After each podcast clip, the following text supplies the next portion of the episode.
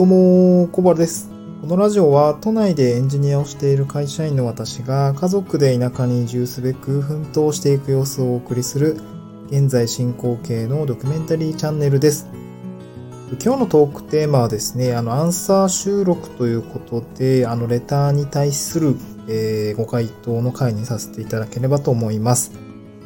トークテーマはですね、あの、告白からプロポーズまで遠距離恋愛だった夫婦の円満生活の秘訣というところで、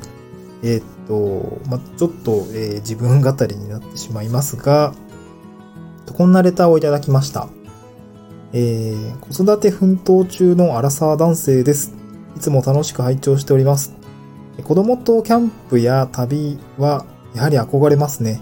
私は一緒にスポーツをしたいと思っております。さて、ラジオの中で奥様の話をよくされておりますが、とっても仲良しなんだろうなぁという印象を受けます。ズバリ、夫婦円満の秘訣はありますでしょうか？ぜひ教えてください。えレターありがとうございます。えーっと、まあ、ちょっと子供とキャンプ将来したいね、みたいな回にレターをいただいたんですけども、うんと、夫婦円満の秘訣というところで、まあなかなかこっぱずかしい内容ではあるんですけれども、少しお話したいと思います。えーと、今、妻と結婚生活3年目かな ?3 年目、もうちょっとで4年目になるんですけども、今3年です。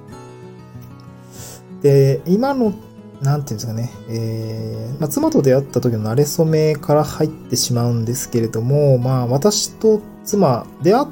たのは、あの、共通の趣味ですね。まあ、私バスケットボールやってたんですけれども、あのーなんだろうな、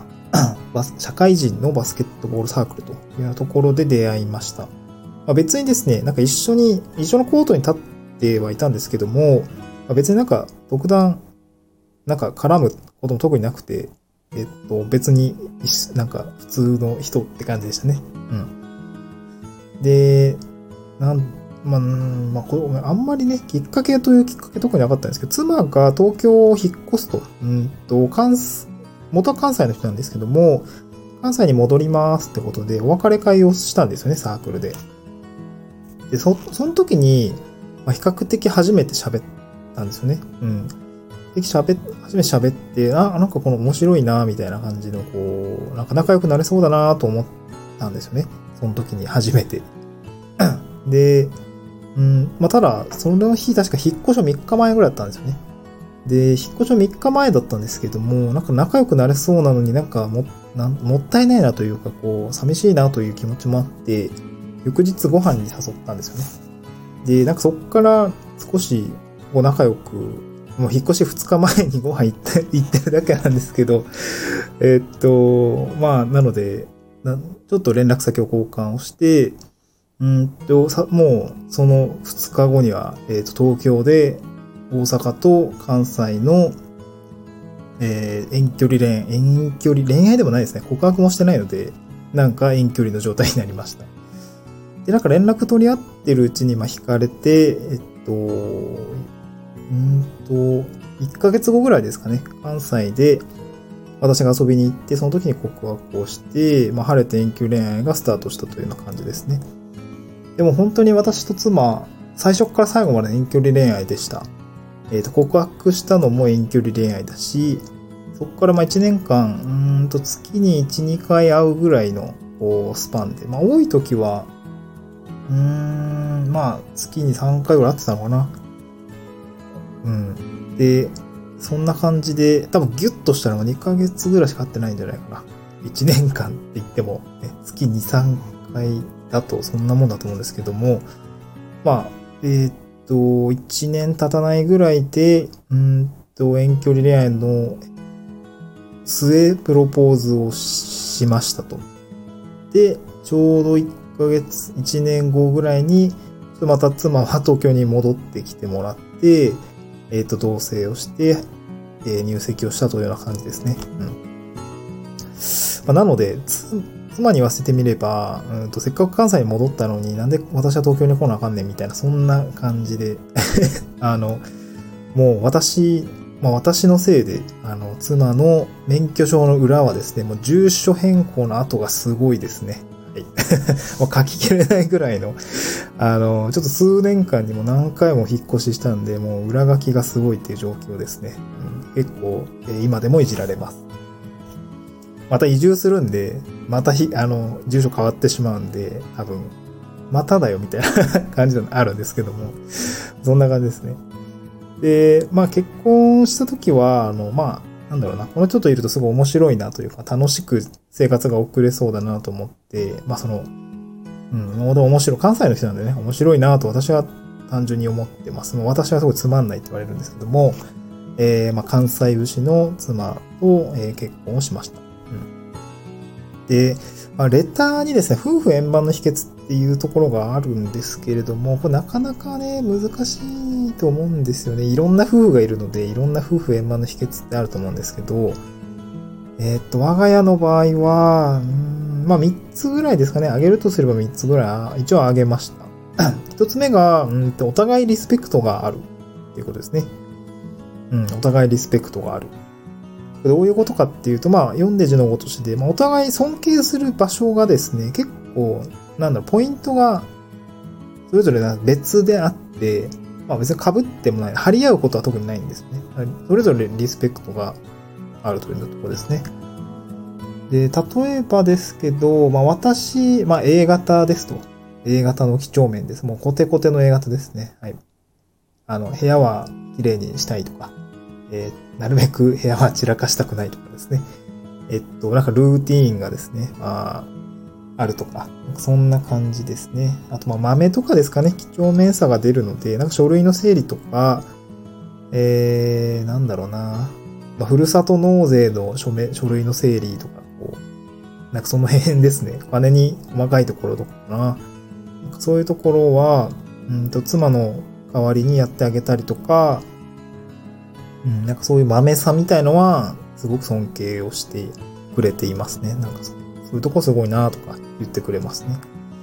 あと、パソコンに強いところも、まあ、妻から見てしまえば、まあ、あの、尊敬に値するっていうとこなんですかね。あの、いつも魔法使いって言われてるんですけども、なんかね、パソコンでいろいろできるので、魔法使いって言われてます。で家事もするので、家政婦さんって言われてますね。家政婦で魔法使いです、私は。うん。家政婦で魔法使い。そんな感じですね。うん。で、妻は妻で、なんていうの、自由奔放なところとか、あと、決断力がやっぱりあるんですよね。うん。あと、なんかすごい自由なんですよね。本当に自由。自由さって、私から見たらなんかすごい、うん、リスペクトに値するんですよね。うん。そういうところがあったりとか、あともうすごく優しかったり、あの、人の気持ちを汲み取るのがすごい上手で、そういうその、なんていうんですかね。えっと、なんか動物的なところがすごいリスペクトをしています。うん、動物的。そう。なんか感情が敏感なのかな。そう感じ取る力がすごい強くて、いつも気持ちを見透かされてしまうところがすごくリスペクトがあるな、あの、すごいリスペクトしているところです。なので、お互いリスペクトしてますね。あともう一つが干渉しないっていうところですね。うん。妻はいつも言ってるんですけれども、自由と責任はセットだよってすごい言って言ってきます。あの自由にしてもいいけど、責任はあるで、みたいな感じですね。なのでまあ、遠距離恋愛、終始遠距離恋愛で、遠距離恋愛のまま夫婦になり上がった人なので、なんかお互いその、まあ遠距離恋愛中も、うんとなんかずっと連絡取って、まあ、LINE はね、ずっとしてたと思うんですけど、まあ、そんな頻繁にずっとなんか、付きっきりってわけでもなくて、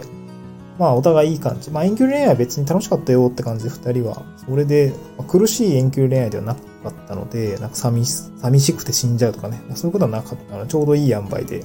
できたっていうところもあって、まあ、お互いそんなにね、干渉しなくてもいいタイプの人間だったので、この多くは干渉しないっていうところですね。うん。自由にしてもいいし、えー、ただ責任はと、あるよというところですね。でまあ、妻が私と結婚をした理由がですね、まあ、自分が自由のままで、えー、いられそうだからっていうような、まあ、そういう一言を残して結婚をしたので、もう我が家は自由であるというところですね。まあ、おかげさまで、まあ、私もこんな、えっと、移住に踏み切るような形でも、まあ、妻は賛同してくれて、まあ、自由で自由にしようぜっていうようなスタンスでいてくれたので、なんかそこはすごい救いかなと思いますね。まあ、ただ責任は問うぞと。追求はするぞと。お前の肩には家族がかかってると。そういうような責任はちゃんと責任を全うしようというところはあの強く言われています。で、三つ目が、これは私の心がけではありますけれども、まあ、いい旦那さん、いい夫像に近づく努力は、あの、したいなと思っています。まあ、あの、もうですね、時代が時代なので、あの、女性が家事をするとか、子育てをする男は外で働くってことはもうないと思ってます。もうそういう時代であると。でまあ、私も、うんと、あんまり、なんて言うんですかね、あんまりそういうことって全然考えてなくて、まあ、自分の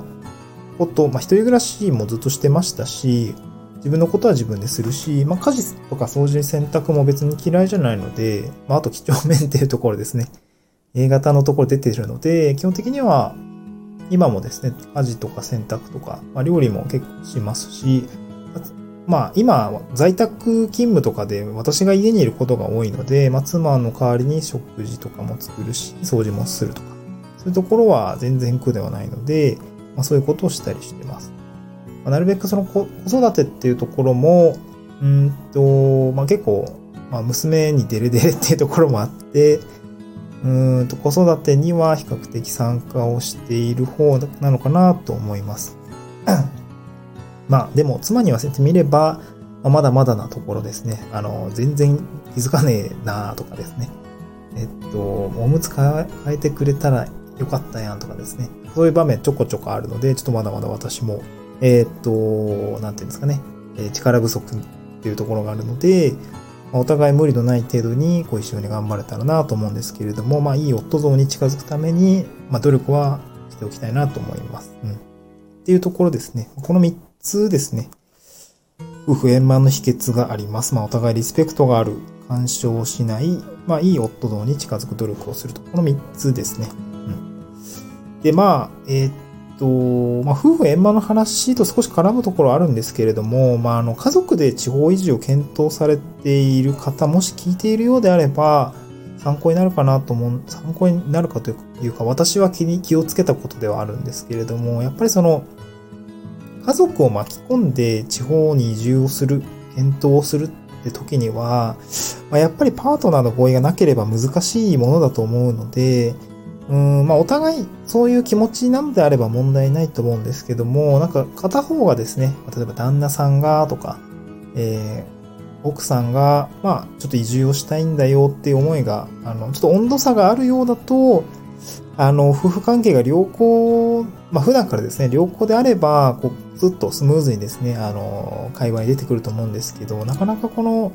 えっと、まあ、夫婦関係がですね、うまくいってない中で、何自由なこと言ってんだよという、そういう風な切り出しにならないように、まあ、ちょっと気をつけた方がいいかなと思います。まあ、なので、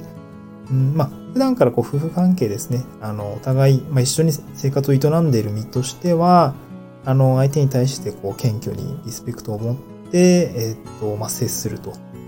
で、まあ、お子さんがいる方については、まあ、子育てっていうのは、まあ、お互い自分と、まあ、奥さんの子である、まあ、私旦なんですけれども、